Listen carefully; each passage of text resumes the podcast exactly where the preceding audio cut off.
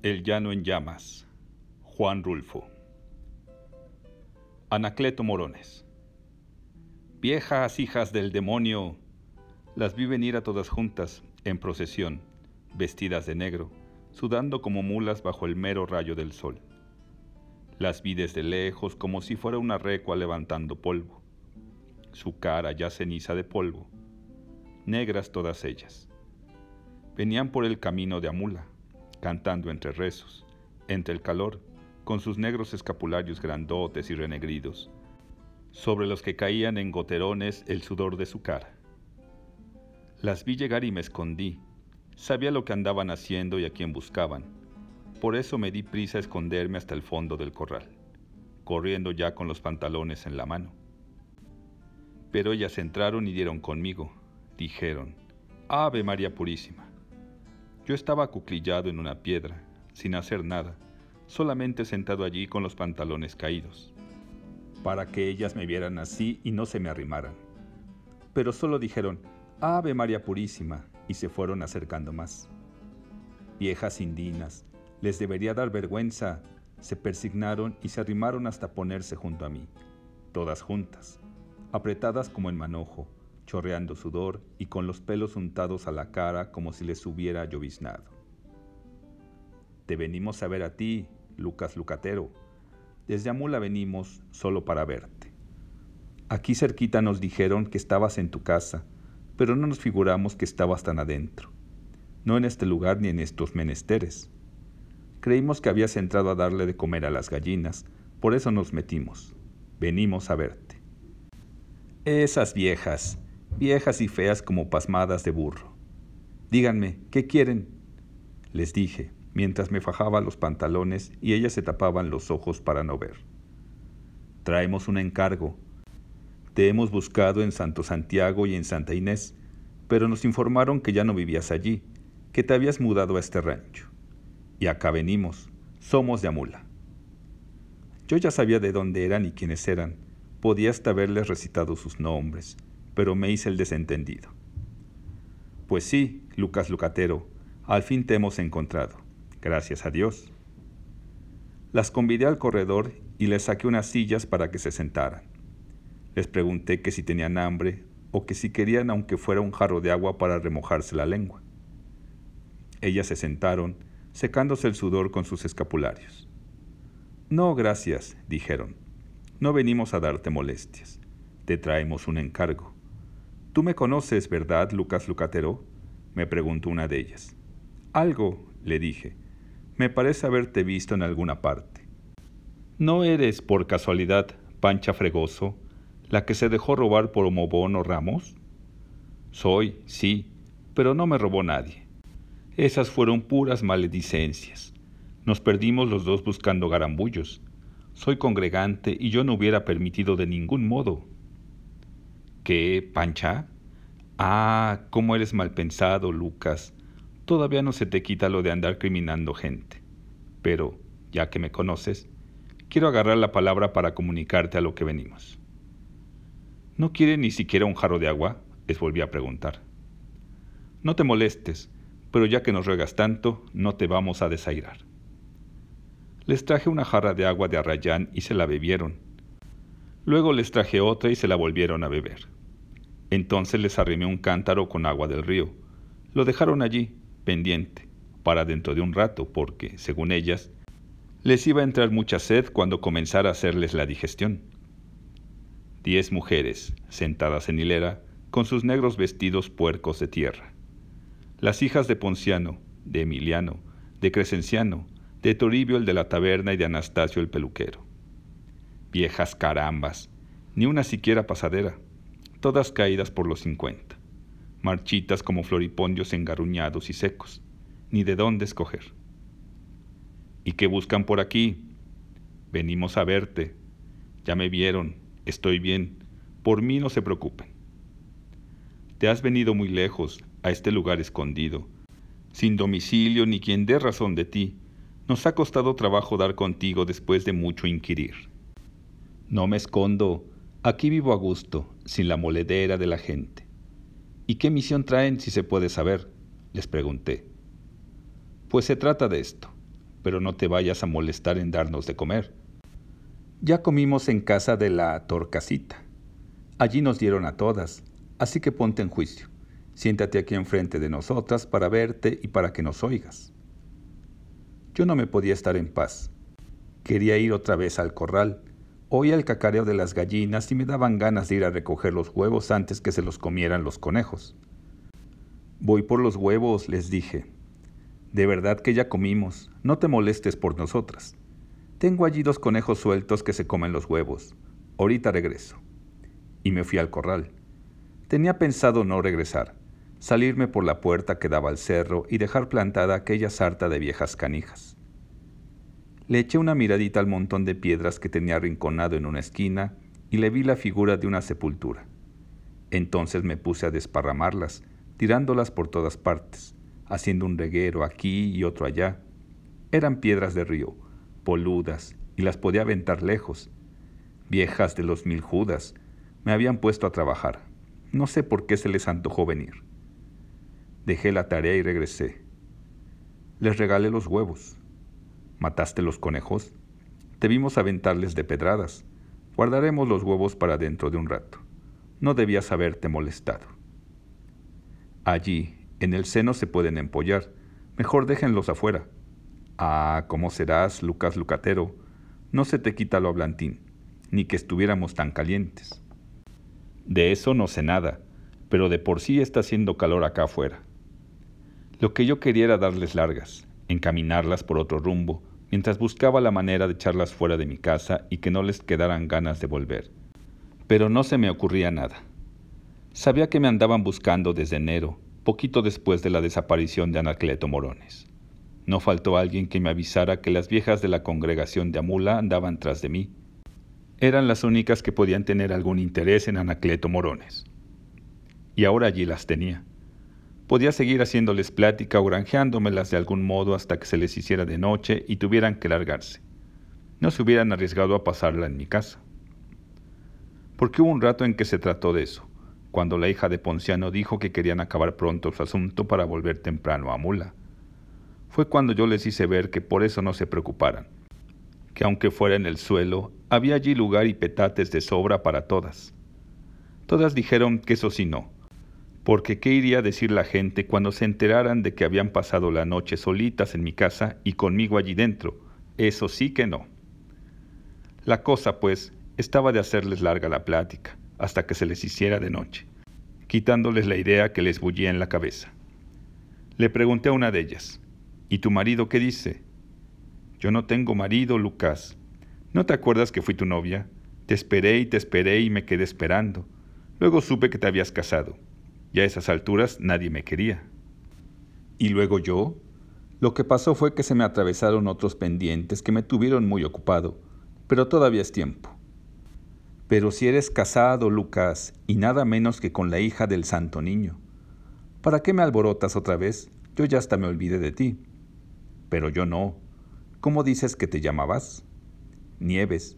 Me sigo llamando Nieves. Nieves García. Y no me hagas llorar, Lucas Lucatero. Nada más de acordarme de tus melosas promesas me da coraje. Nieves. Nieves. ¿Cómo no me voy a acordar de ti si eres de lo que no se olvida? Era suavecita, me acuerdo. Te siento todavía aquí en mis brazos. Suavecita, blanda, el olor del vestido con que salías a verme olía al canfor. Y te rejuntabas mucho conmigo. Te repegabas tanto que casi te sentía metida en mis huesos. Me acuerdo. No sigas diciendo cosas, Lucas. Ayer me confesé y tú me estás despertando malos pensamientos y me estás echando el pecado encima. Me acuerdo que te besaba en las corvas y que tú decías que allí no, porque sentías cosquillas. ¿Todavía tienes hoyuelos en la corva de las piernas? Mejor cállate, Lucas Lucatero. Dios no te perdonará lo que hiciste conmigo. Lo pagarás caro. ¿Hice algo malo contigo? ¿Te traté acaso mal? Lo tuve que tirar, y no me hagas decir eso aquí delante de la gente. Pero para que te lo sepas, lo tuve que tirar. Era una cosa así como un pedazo de cecina. ¿Y para qué lo iba a querer yo si su padre no era más que un baquetón? ¿Con qué eso pasó? No lo sabía, ¿No quieren otra poquita de agua de Rayán? No me tardaré nada en hacerla. Espérenme nomás. Y me fui otra vez al corral a cortar a rayanes, y allí me entretuve lo más que pude, mientras se le bajaba el mal humor a la mujer aquella. Cuando regresé ya se había ido. ¿Se fue? Sí, se fue. La hiciste llorar. Solo quería platicar con ella, nomás por pasar el rato. ¿Se han fijado cómo tarda en llover? Allá en Amula ya debe haber llovido, ¿no? Sí, anteayer cayó un aguacero. No cabe duda de que aquel es un buen sitio. Llueve bien y se vive bien. A fe que aquí ni las nubes se aparecen. ¿Todavía Rogaciano el presidente municipal? Sí, todavía. Buen hombre ese Rogaciano. No, es un maldoso. Puede que tengan razón. ¿Y qué me cuentan de Delmiro? ¿Todavía tiene cerrada su botica? Edelmiro murió. Hizo bien en morirse, aunque me esté mal el decirlo, pero era otro maldoso. Fue de los que le echaron infamias al niño Anacleto. Lo acusó de abusionero y de brujo y de engañabobos. De todo eso anduvo hablando en todas partes. Pero la gente no le hizo caso y Dios lo castigó. Se murió de rabia como los huitacoches. Esperemos en Dios que esté en el infierno. Y que no se cansen los diablos de echarle leña lo mismo que a Lirio López, el juez, que se puso de su parte y mandó al santo niño a la cárcel. Ahora eran ellas las que hablaban. Las dejé decir todo lo que quisieran. Mientras no se metieran conmigo, todo iría bien. Pero de repente se les ocurrió preguntarme, ¿quieres ir con nosotras? ¿A dónde? A Amula. Por eso venimos, para llevarte. Por un rato me dieron ganas de volver al corral salirme por la puerta que da al cerro y desaparecer. Viejas infelices. ¿Y qué diantres voy a hacer yo a Mula? Queremos que nos acompañes en nuestros ruegos. Hemos abierto, todas las congregantes del Niño Anacleto, un novenario de rogaciones para pedir que nos lo canonicen. Tú eres su yerno y te necesitamos para que sirvas de testimonio. El señor cura nos encomendó le lleváramos a alguien que lo hubiera tratado de cerca y conocido de tiempo atrás, antes que se hiciera famoso por sus milagros. ¿Y quién mejor que tú, que viviste a su lado y puedes señalar mejor que ninguno las obras de misericordia que hizo? Por eso te necesitamos, para que nos acompañes en esta campaña. Viejas carambas, haberlo dicho antes. No puedo ir, les dije. No tengo quien me cuide la casa. Aquí se van a quedar dos muchachas para eso. Lo hemos prevenido. Además está tu mujer ya no tengo mujer. Luego la tuya, la hija del niño Anacleto, ya se me fue.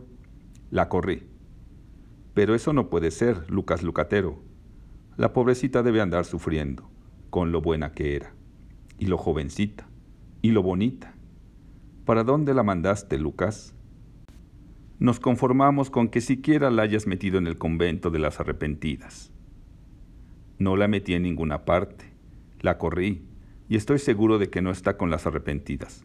Le gustaba mucho la bulla y el relajo. Debe de andar por esos rumbos, desfajando pantalones. No te creemos, Lucas, ni así tantito te creemos. A lo mejor está aquí, encerrada en algún cuarto de esta casa rezando sus oraciones. Tú siempre fuiste muy mentiroso y hasta levanta falsos. Acuérdate, Lucas, de las pobres hijas de Hermelindo que hasta se tuvieron que ir para el grullo porque la gente les chiflaba la canción de Las Huilotas cada vez que se asomaban a la calle. Y solo porque tú inventaste chismes. No se te puede creer nada a ti, Lucas Lucatero. Entonces sale sobrando que yo vaya a mula. Te confiesas primero y todo queda arreglado. ¿Desde cuándo no te confiesas? Uh, desde hace como 15 años, desde que me iban a fusilar los cristeros. Me pusieron una carabina en la espalda y me hincaron delante del cura y dije allí hasta lo que no había hecho. Entonces me confesé hasta por adelantado. Si no estuviera de por medio que eres el yerno del santo niño, no te vendríamos a buscar. Con más te pediríamos nada. Siempre has sido muy diablo, Lucas Lucatero. Por algo fui ayudante de Anacleto Morones. Él sí que era el vivo demonio. No blasfemes. Es que ustedes no lo conocieron. Lo conocimos como santo, pero no como santero. ¿Qué cosas dices, Lucas? Eso ustedes no lo saben. Pero él antes vendía santos, en las ferias, en la puerta de las iglesias, y yo le cargaba el tambache. Por allí íbamos los dos, uno detrás de otro, de pueblo en pueblo. Él por delante y yo cargándole el tambache con las novenas de San Pantaleón, de San Ambrosio y de San Pascual, que pesaban cuando menos tres arrobas. Un día encontramos a unos peregrinos. Anacleto estaba arrodillado encima de un hormiguero, enseñándome cómo mordiéndose la lengua no pican las hormigas. Entonces pasaron los peregrinos. Lo vieron, se pararon a ver la curiosidad aquella. Preguntaron, ¿Cómo puedes estar encima del hormiguero sin que te piquen las hormigas? Entonces él puso los brazos en cruz y comenzó a decir que acababa de llegar de Roma, de donde traía un mensaje y que era portador de una astilla de la Santa Cruz donde Cristo fue crucificado. Ellos lo levantaron de allí en sus brazos, lo llevaron en andas hasta Amula, y allí fue el acabose. La gente se postraba frente a él y le pedía milagros. Ese fue el comienzo y yo nomás me vivía con la boca abierta, mirándolo engatusar al montón de peregrinos que iban a verlo. Eres puro hablador y de sobra hasta blasfemo. ¿Quién eras tú antes de conocerlo? Un arreapuercos, y él te hizo rico. Te dio lo que tienes, y ni por eso te acomides a hablar bien de él, desgraciado. Hasta eso, le agradezco que me haya matado el hambre, pero eso no quita que él fuera el vivo diablo. Lo sigue siendo en cualquier lugar donde esté. Está en el cielo, entre los ángeles, ahí es donde está, más que te pese. Yo sabía que estaba en la cárcel. Eso fue hace mucho. De allí se fugó, desapareció sin dejar rastro. Ahora está en el cielo en cuerpo y alma presentes, y desde allí nos bendice. Muchachas, arrodíllense, recemos el penitente somos, Señor, para que el Santo Niño interceda por nosotras y aquellas viejas se arrodillaron, besando a cada Padre Nuestro el escapulario donde estaba bordado el retrato de Anacleto Morones. Eran las tres de la tarde. Aproveché ese ratito para meterme en la cocina y comerme unos tacos de frijoles. Cuando salí ya solo quedaban cinco mujeres. ¿Qué hicieron las otras? les pregunté. Y la pancha, moviendo los cuatro pelos que tenía en sus bigotes, me dijo, Se fueron, no quieren tener tratos contigo. Mejor, entre menos burros, más olotes. ¿Quieren más agua de arrayán? Una de ellas, la Filomena, que se había estado callada todo el rato y que por mal nombre le decían la muerta, se culimpinó encima de una de mis macetas y, metiéndose el dedo en la boca, echó fuera toda el agua de arrayán que se había tragado, revuelta con pedazos de chicharrón y granos de guamúchiles. Yo no quiero ni tu agua de arrayán, blasfemo, nada quiero de ti y puso sobre la silla el huevo que yo le había regalado. Ni tus huevos quiero, mejor me voy. Ahora solo quedaban cuatro. A mí también me dan ganas de vomitar, me dijo la pancha, pero me las aguanto. Te tenemos que llevar a mula a como dé lugar. Eres el único que puede dar fe de la santidad del santo niño. Él te ha de ablandar el alma. Ya hemos puesto su imagen en la iglesia y no sería justo echarlo a la calle por tu culpa.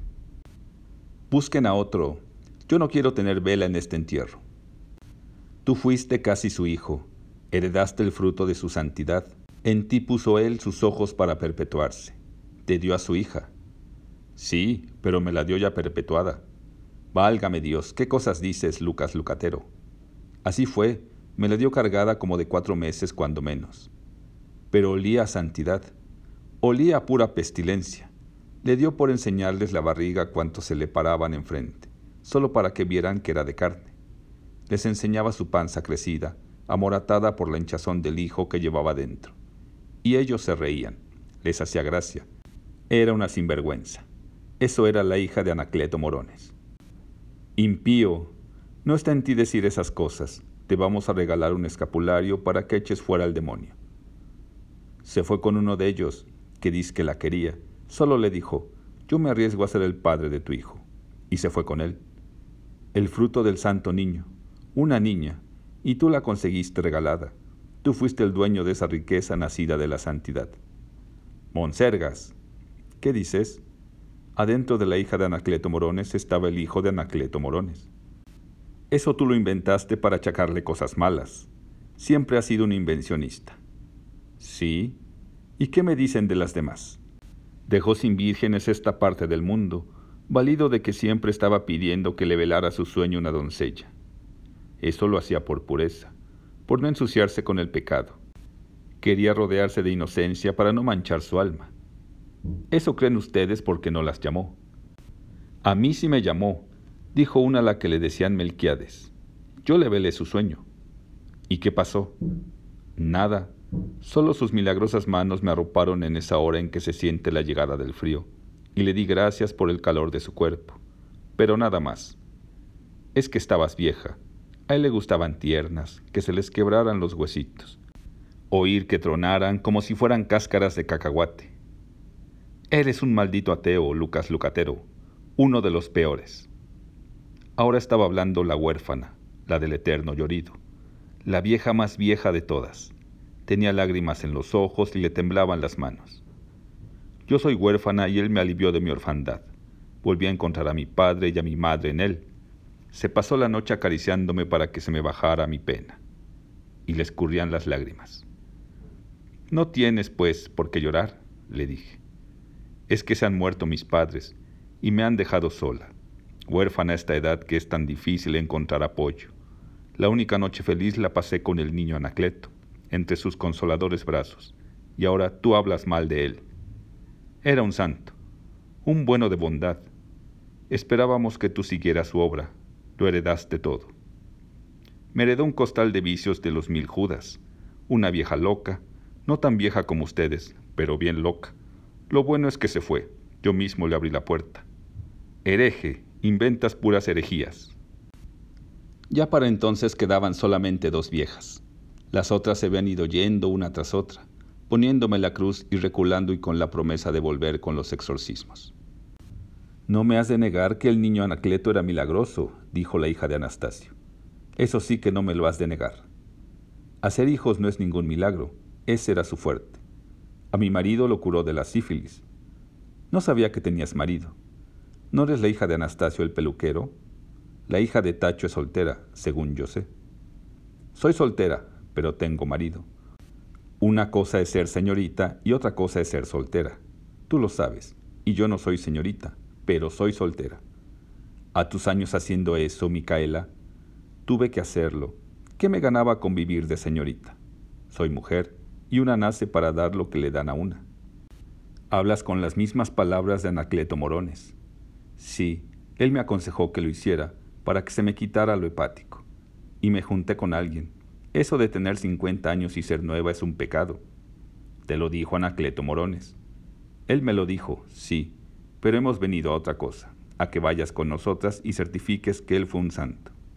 ¿Y por qué no yo? Tú no has hecho ningún milagro, él curó a mi marido. A mí me consta. ¿Acaso tú has curado a alguien de la sífilis? No, ni la conozco. Es algo así como la gangrena. Él se puso amoratado y con el cuerpo lleno de sabañones. Ya no dormía. Decía que todo lo veía colorado como si estuviera asomándose a la puerta del infierno. Y luego sentía ardores que lo hacían brincar de dolor. Entonces fuimos a ver al niño Anacleto y él lo curó. Lo quemó con un carrizo ardiendo y le untó de su saliva en las heridas y, sácatelas, se le acabaron sus males. Dime si eso no fue un milagro. Ha de haber tenido sarampión. A mí también me lo curaron con saliva cuando era chiquito. Lo que yo decía antes, eres un condenado ateo. Me queda el consuelo de que Anacleto Morones era peor que yo. Él te trató como si fueras su hijo, y todavía te atreves. Mejor no quiero seguir oyéndote. Me voy. Tú te quedas, Pancha. Me quedaré otro rato. Haré la última lucha yo sola. Oye, Francisca, ahora que se fueron todas, te vas a quedar a dormir conmigo, ¿verdad? Ni lo mande Dios. ¿Qué pensaría la gente? Yo lo que quiero es convencerte.